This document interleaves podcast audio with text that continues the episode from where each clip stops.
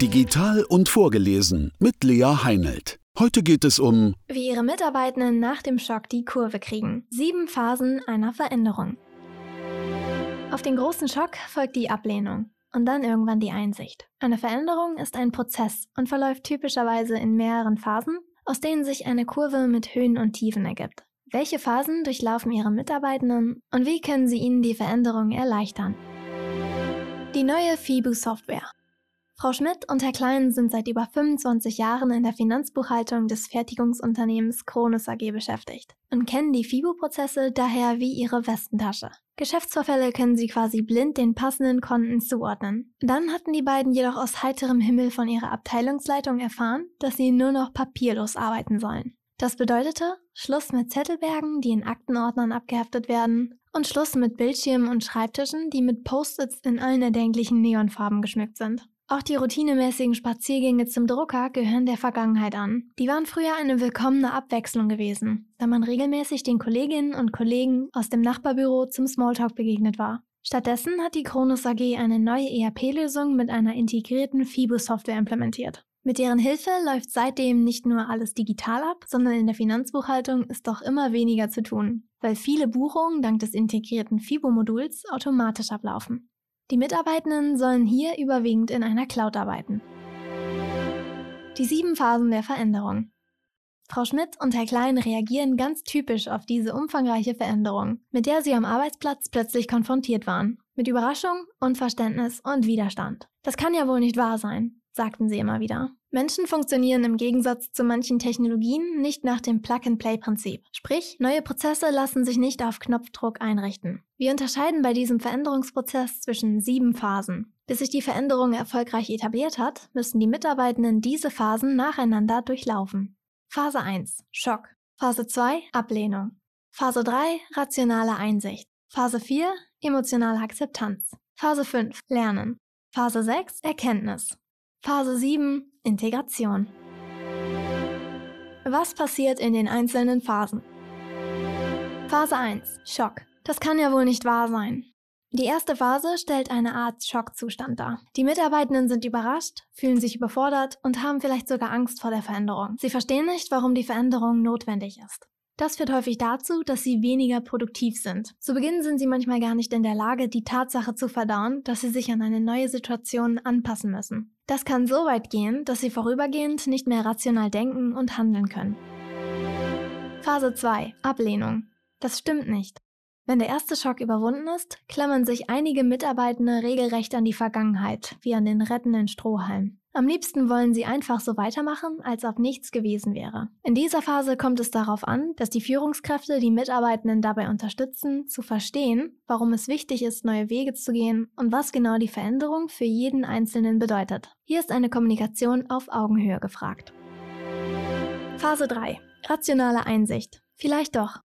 Nun realisieren die Mitarbeitenden langsam, dass ihre ablehnende Haltung sie nicht weiterbringt. Sie sehen eine Veränderung jetzt als sinnvoll an. Jedoch gibt es noch keine tiefere Einsicht. Zunächst setzen die Mitarbeitenden bloß minimale Änderungen um und suchen erst einmal nach kurzfristigen Lösungen für die neuen Hürden. Phase 4. Emotionale Akzeptanz. Es stimmt eigentlich schon.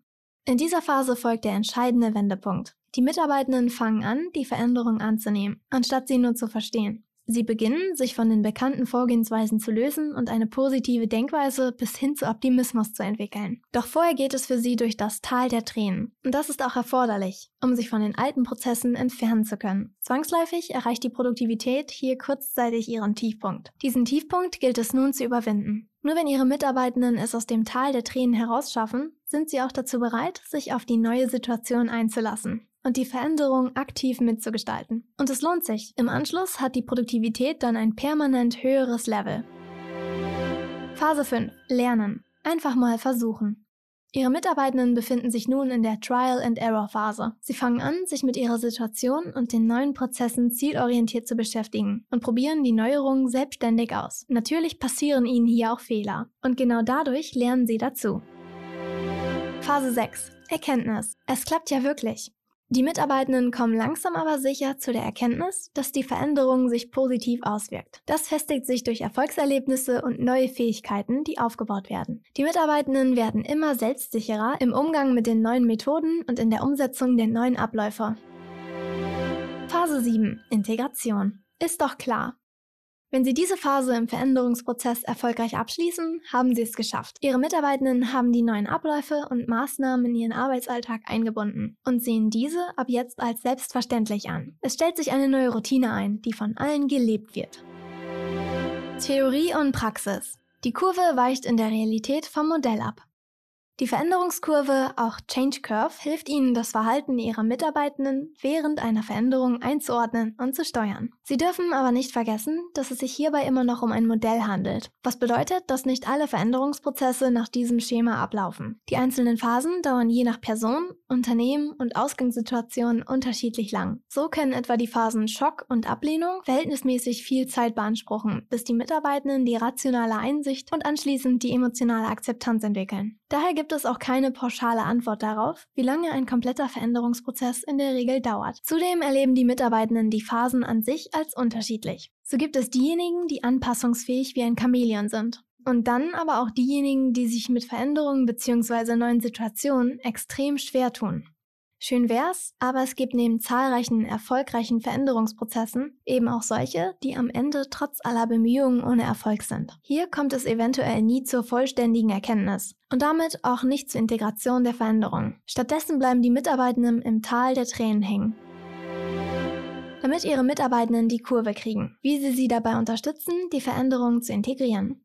Letztendlich geht es darum, den Veränderungsprozess erfolgreich abzuschließen und währenddessen die Tiefpunkte möglichst flach zu halten. Darauf können Unternehmen und Führungskräfte mit verschiedenen Maßnahmen hinwirken. Das Change Management sieht für Führungskräfte fünf Rollen vor, die unterschiedliche Aufgaben zu erfüllen haben. Eine Arbeitskultur fördern, die auf kontinuierliche Verbesserung ausgerichtet ist. Sagt Ihnen die Abkürzung KVP etwas? Das steht für den kontinuierlichen Verbesserungsprozess. In vielen Unternehmen ist eine solche Kultur heute fest etabliert. Ziel des Ganzen ist es, dass sie ihre Prozesse ständig weiter optimieren. Für lückenlose Kommunikation sorgen. Eine brodelnde Gerüchteküche und aufkochende Emotionen haben der Stimmung im Unternehmen noch nie gut getan. Schon gar nicht während eines Veränderungsprozesses. Vermeiden Sie das so gut es geht, indem Sie Ihre interne Kommunikation verbessern. Kommunizieren und agieren Sie dazu immer transparent und nachvollziehbar. Passgenaue Schulungen sicherstellen. Ihre Mitarbeitenden müssen für die neuen Herausforderungen gewappnet sein. Dazu brauchen sie passende Schulungen und die Möglichkeit, sich mit den Neuerungen umfangreich auseinanderzusetzen. Auch beim Budget, das sie für Seminare, Workshops und Arbeitsgruppen ansetzen, sollten sie auf keinen Fall geizig sein. Ausreichend Zeit einplanen. Es ist wichtig, dass Führungskräfte genug Zeit einplanen, damit ihre Mitarbeitenden die Veränderung verdauen können. Auch wenn es im ersten Moment natürlich ungünstig ist, dass sie einige Zeit damit beschäftigt sind, sich gegen die Veränderung zu wehren und ihre Arbeitsproduktivität zunächst darunter leidet. Jede langfristige Veränderung braucht Zeit, damit sie sich festigen kann und irgendwann ohne nachzudenken von allen als völlig normal angesehen wird. Vorbild sein und den Weg aufzeigen. Die Mitarbeitenden brauchen eine Vorbildfigur, die ihnen die Veränderungen vorlebt. Das ist Aufgabe der Führungskräfte. Sie haben meist den Vorteil, im Veränderungsprozess schon weiter zu sein. Im Idealfall befinden sie sich selbst bereits in der Lernen- oder der Erkenntnisphase, wenn sie bei den Mitarbeitenden die Veränderung ankündigen. Langfristig effizienter mit einem integrierten FIBO-Modul. Frau Schmidt und Herr Klein arbeiten nun seit etwa drei Monaten täglich mit dem neuen FIBO-Modul. Sie fangen langsam an, die Veränderungen auch emotional zu akzeptieren auch wenn sie sich ab und zu noch zum Druckerraum verlaufen und noch nicht alle Post-its vom Schreibtisch verschwunden sind. Wenn man das jetzt einer der Phasen zuordnen müsste, wäre das Phase 4 auf der Change Curve. Die Strapazen lohnen sich. Langfristig wird die Effizienz der FIBO-Abteilung durch die Digitalisierung und Automatisierung vieler Vorgänge deutlich erhöhen. So läuft etwa die Kontierung wiederkehrender Buchungen automatisch ab und die Mitarbeitenden können zudem viel flexibler arbeiten, zum Beispiel aus dem Homeoffice, dank des papierlosen Büros und der Cloud-Technologie. Ganz einfach gesagt, wenn Sie Ihre Veränderungen erfolgreich umsetzen, wird zum Schluss aus dem Das kann nicht wahr sein ein Ist doch klar. Das war ein Beitrag der Agolution, geschrieben von Katrin Fritz, gelesen von Lea Heinelt. Mehr Infos zu uns und unseren Podcasts finden Sie auf agolution.com. Folgen Sie uns gerne auch auf unseren Social-Media-Kanälen at Agolution.